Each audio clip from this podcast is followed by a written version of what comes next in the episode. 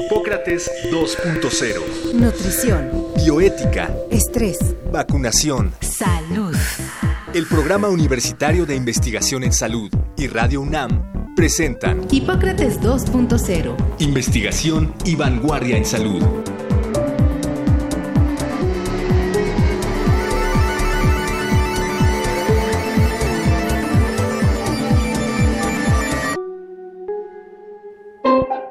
Las enfermedades del sistema respiratorio son variadas y con diversas causas. Pueden presentarse por daños directos en las estructuras o como efecto secundario a enfermedades en otras partes del cuerpo, principalmente el sistema cardiovascular. El manejo de las personas con problemas respiratorios comienza con un adecuado diagnóstico y la evaluación de riesgos.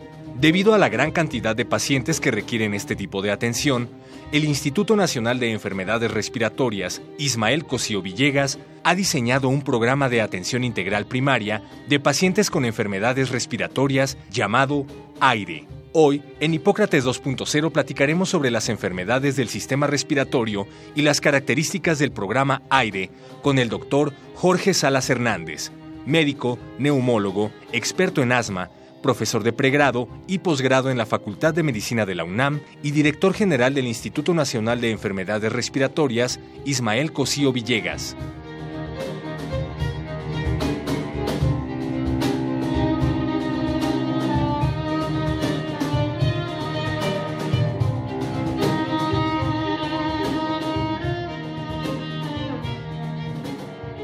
Hola, ¿qué tal? Bienvenidos a Hipócrates 2.0. Yo soy Mauricio Rodríguez. Eh, en el programa de hoy vamos a tener una plática muy interesante. Vamos a platicar con el doctor Jorge Salas a propósito de un programa que tiene el Instituto Nacional de Enfermedades Respiratorias que se llama Programa AIRE, que son las eh, iniciales de acción integrada por la respiración y pues precisamente nos va a platicar él de qué se trata y por qué es, es, tan importante. Y bueno, primero que nada, Jorge, muchísimas gracias por venir a Hipócrates 2.0. Tú eres el director del Instituto Nacional de Enfermedades Respiratorias. Sabemos que tu agenda está muy atorada, pero muchísimas gracias por estar acá en este programa. Bienvenido. Muchas gracias. Siempre es un gusto poder acompañarles. Quisimos hacer este programa porque hemos tenido varios programas sobre enfermedades respiratorias. Alguna vez ya platicamos sobre EPOC, sobre la enfermedad pulmonar obstructiva crónica, sobre asma, sobre tabaquismo, sobre el cigarro electrónico y hemos en todas pasamos por la importancia de las enfermedades respiratorias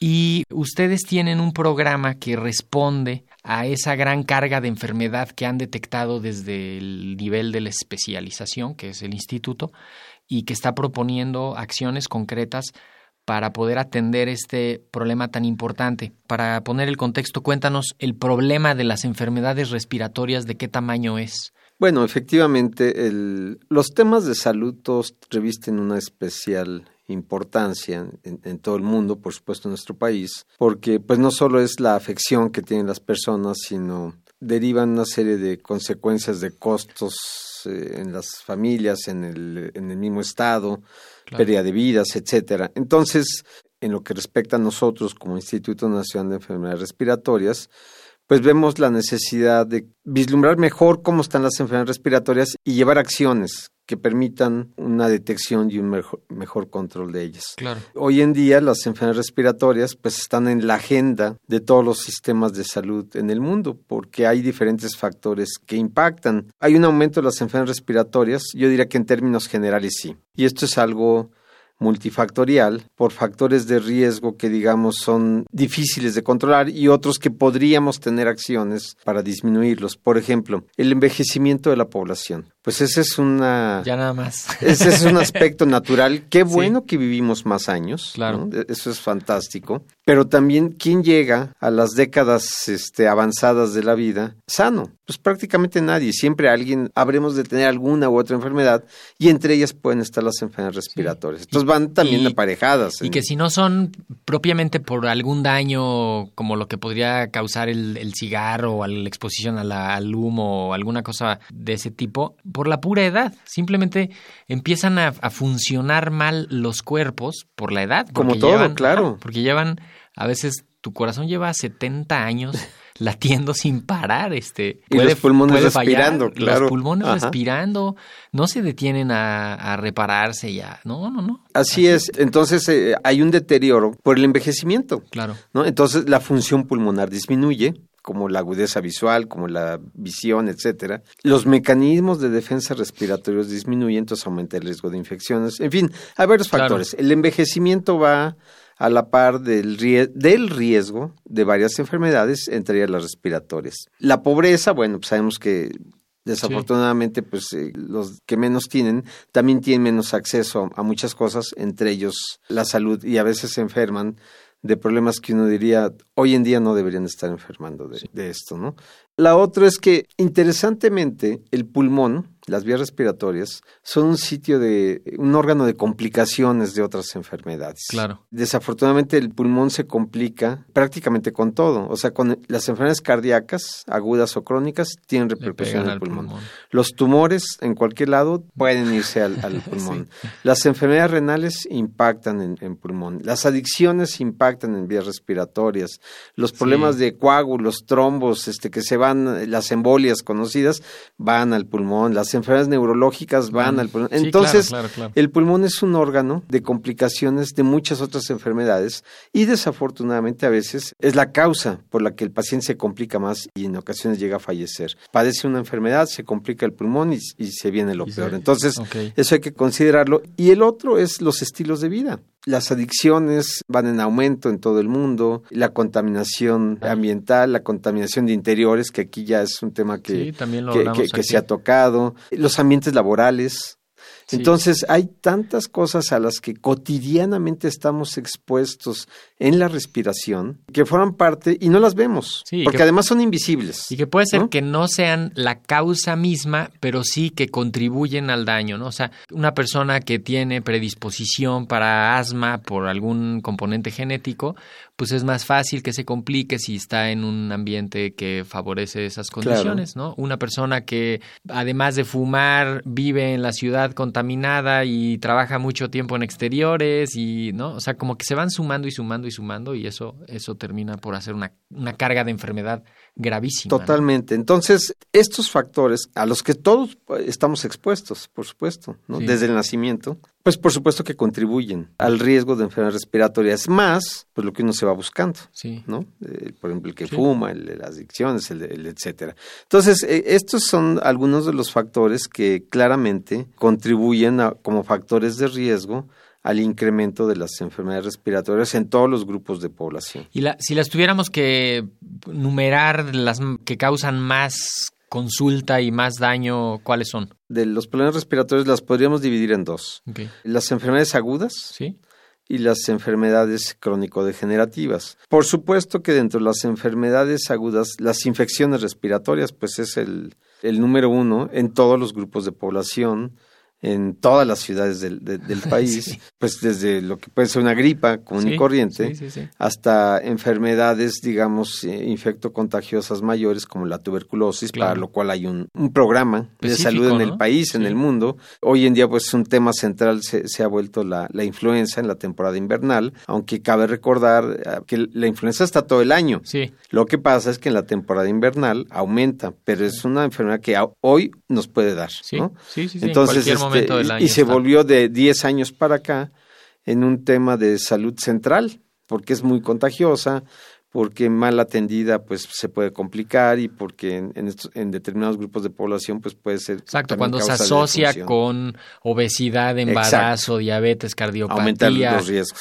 Y entonces son pacientes que van a estar más tiempo hospitalizados, seguramente se van a hospitalizar, van a estar más tiempo hospitalizados, se pueden complicar y todo va a ser más, más dañino, ¿no? Así es, así es. Entonces, digamos, ese es el grupo de enfermedades inf- eh, infectocontagiosas agudas. Luego, las enfermedades respiratorias crónico-degenerativas, todas aquellas que llevan años de evolución y que cuando uno las llega a padecer, pues uno las va a tener siempre.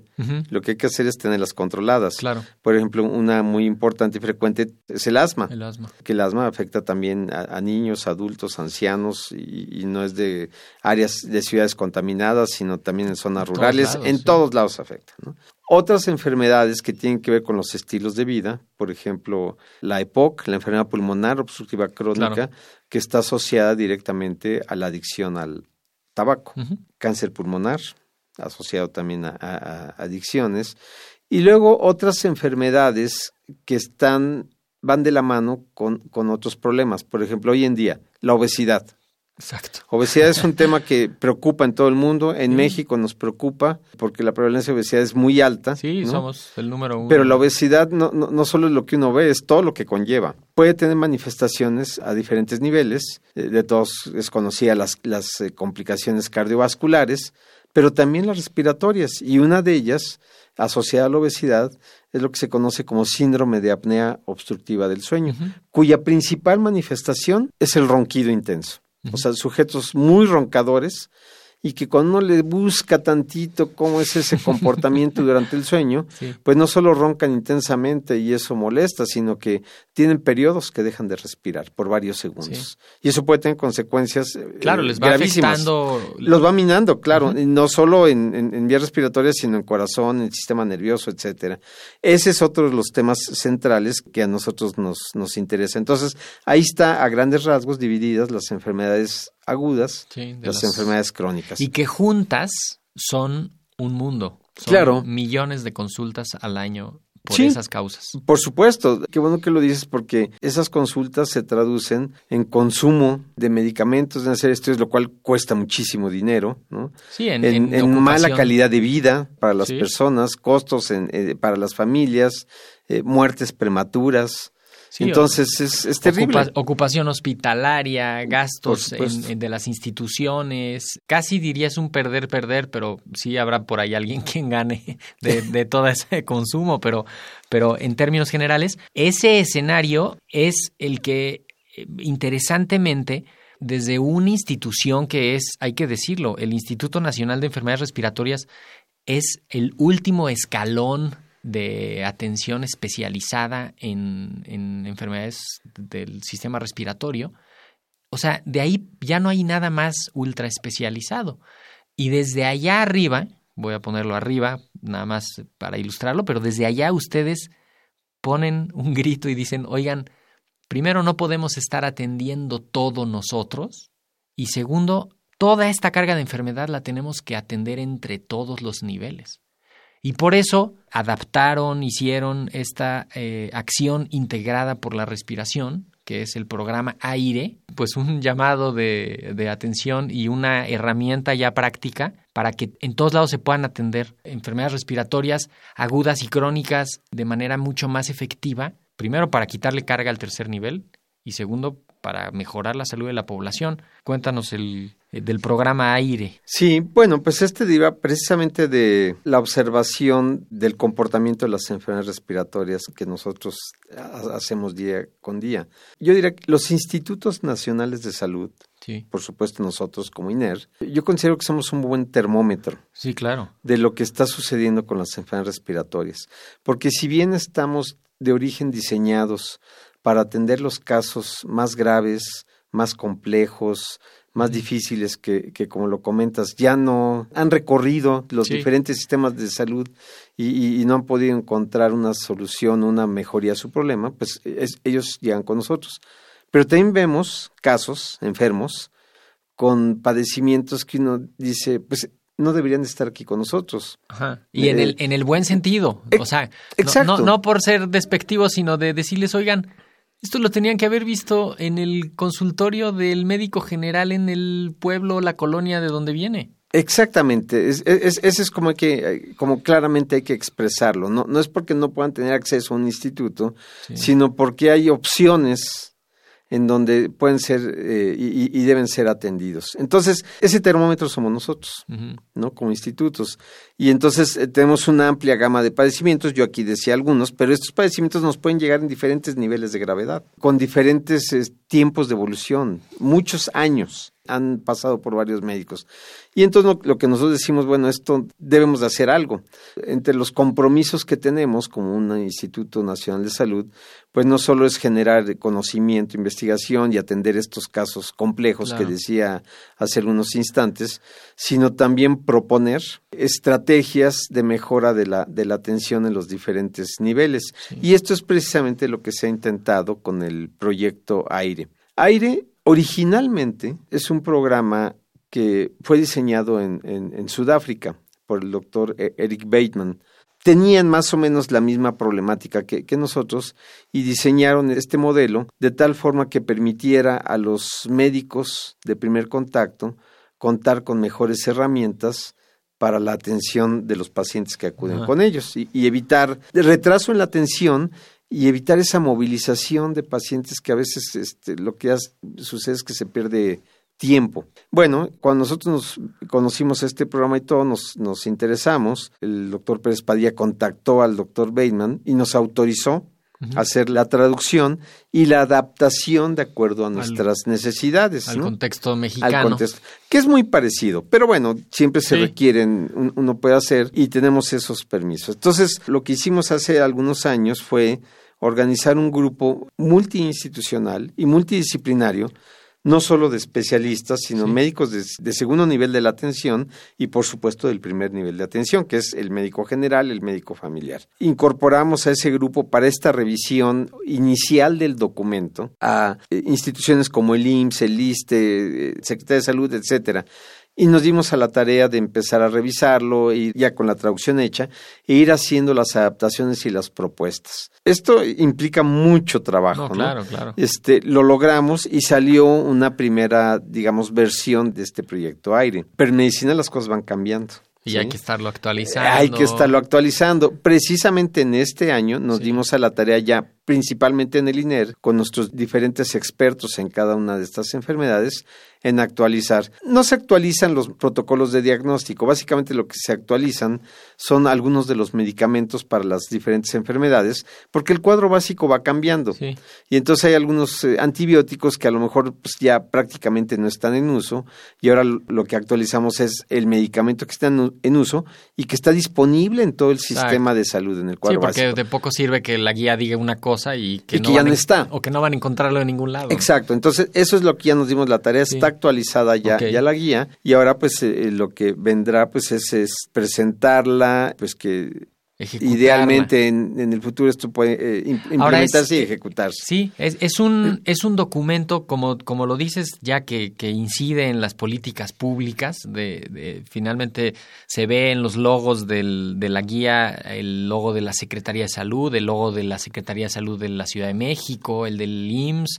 este, seguramente se van a ir sumando las otras instituciones, pero es una guía, como su nombre lo dice, para el manejo de las enfermedades respiratorias en cuidados primarios. O sea, le ayuda al personal del primer nivel de atención, a los médicos generales y en los hospitales generales y en las, en las clínicas y en los centros de salud, les ayuda a diagnosticar y a manejar, o sea, hacer el manejo inicial de estos pacientes. Uno diría, pues eso lo tendrían que haber aprendido en las carreras, pero probablemente fue tanta la información que no tienen ese gran nivel de detalle y finalmente ahí están ya estas guías. O sea, les va diciendo qué buscar y si encuentran qué cosa, qué hacer. Es, me gusta porque es como, como una, pues tal cual, una ruta de navegación ¿no? sobre las enfermedades este, respiratorias. Exactamente, esa es la idea. A mí me parece que esta guía es muy versátil y muy práctica, de eso se trata que uno pueda dar poca información, pero lo suficientemente precisa para que el médico rápidamente pueda tomar decisiones, porque el acto médico es de pensamiento rápido, decisión rápida y acción rápida. Y, hay que hacerlo lo, mejor posible. Pero, esta guía, digamos, comprende dos acciones que son muy importantes. La primera es la capacitación de los médicos, la actualización, capacitación, actualización en enfermedades respiratorias, en las principales enfermedades respiratorias. Pero la otra parte es que es precisamente una guía de práctica clínica o, una, una, guía de ruta de, navegación, como, bien, como bien lo dices. Si el paciente me llega así, yo tengo que hacer esto. Porque fíjate, ¿cómo aprendemos nosotros en, en, en, la universidad las enfermedades? Pues te llegan y te dicen, hoy vamos a tener la clase de infarto agudo del miocardio, o la de asma, y tú ya sabes que vas a ver asma. Sí. O sea, empiezas con el diagnóstico. Sí. Y nos van enseñando nuestros maestros todo lo que sucede.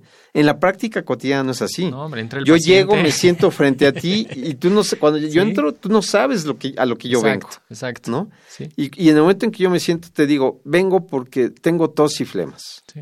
Y en ese momento, pues tú tienes que empezar a, a- a activar to- to- todo tu, Sí, el- tu el- libro interno para ver, ¿no? Entonces, es muy diferente la teoría a la práctica y en medicina es de acciones inmediatas. Claro, Esto lo que trata es de darle, así como llega el em- empieza la guía con, si el paciente te llega con tos y flemas o con falta de aire, o sea, como llega el paciente en Sí, la práctica, no llega diciendo, este, vengo a que me atienda mi asma. Sí. Eso no sucede.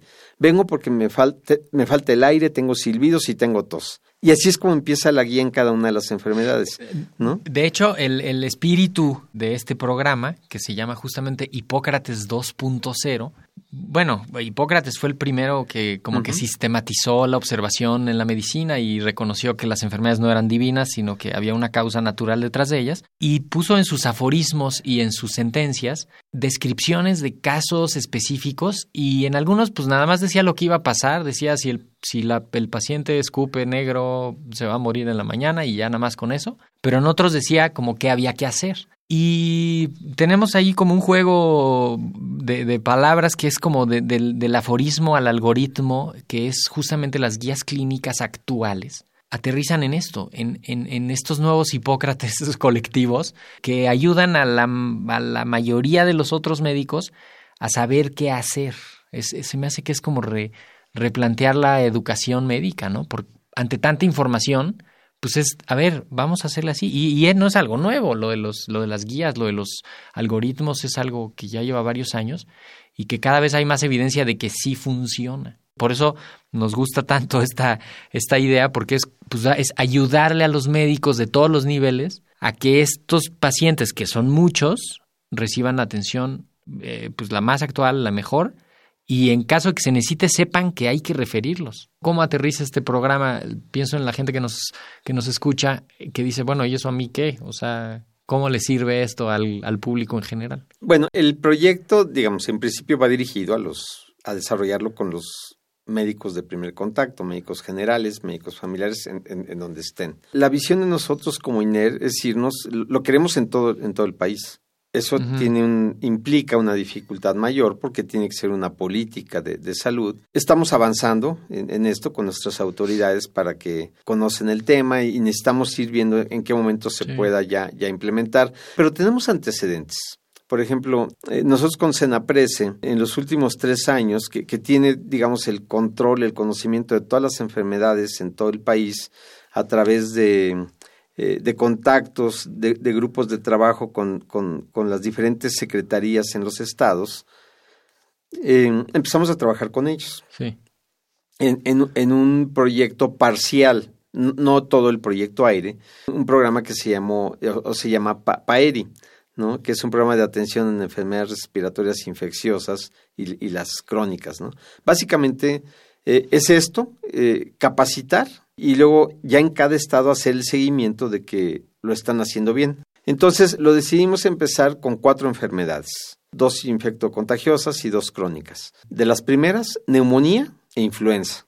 De las segundas, de las crónicas, asma y EPOC. Ese es el modelo con el que empezamos. Entonces, algo que ya existe en todo el, el país es el, el Programa Nacional de Tuberculosis. Compromete a que, a que en la Secretaría de cada estado debe haber un, un- un grupo de trabajo de tuberculosis. Claro.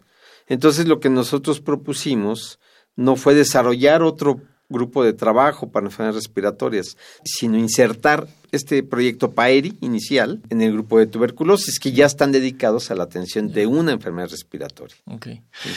Jorge Salas, director del Instituto Nacional de Enfermedades Respiratorias, te propongo que armemos otro programa para terminar este tema. Me parece que más allá de solo hablar de acción integrada por la respiración, eh, estamos hablando de, de- salud pulmonar, de salud respiratoria. Nada más para cerrar la idea de hoy, vale la pena poner los datos de contacto de esta información. Tenemos por ahí un correo que dice inerinforma, arroba iner.gov con B mayúscula punto MX y el teléfono del INER que es el 54 87 1700. Pero, ¿qué te parece si, si hacemos otro programa para concluir esta idea y, y cerrar lo mejor posible? ¿Qué te parece? Magnífico. Yo siempre estaré disponible con ustedes. Buenísimo. Muchas pues gracias. por hoy nos despedimos. La semana que entra vamos a seguir platicando precisamente de este tema. Muchísimas gracias, Jorge. Eh, Al contrario, gracias por la invitación. y en los controles técnicos hoy estuvieron Francisco Mejía y Diego González. Yo soy Mauricio Rodríguez. Esto fue Hipócrates 2.0. Sigan en sintonía de Radio UNAM. Nos escuchamos la próxima semana. Agradecemos al doctor Samuel Ponce de León, coordinador del Programa Universitario de Investigación en Salud y coordinador académico de esta serie. El Programa Universitario de Investigación en Salud y Radio UNAM agradecen tu escucha. Te esperamos la siguiente semana para platicar sobre lo último en materia de salud e investigación. En Hipócrates 2.0, investigación y vanguardia en salud. Se despiden de ti en la producción Patti Gamboa, Héctor Castañeda y Alejandra Gómez. Hipócrates 2.0, Radio UNAM. Experiencia Sonora.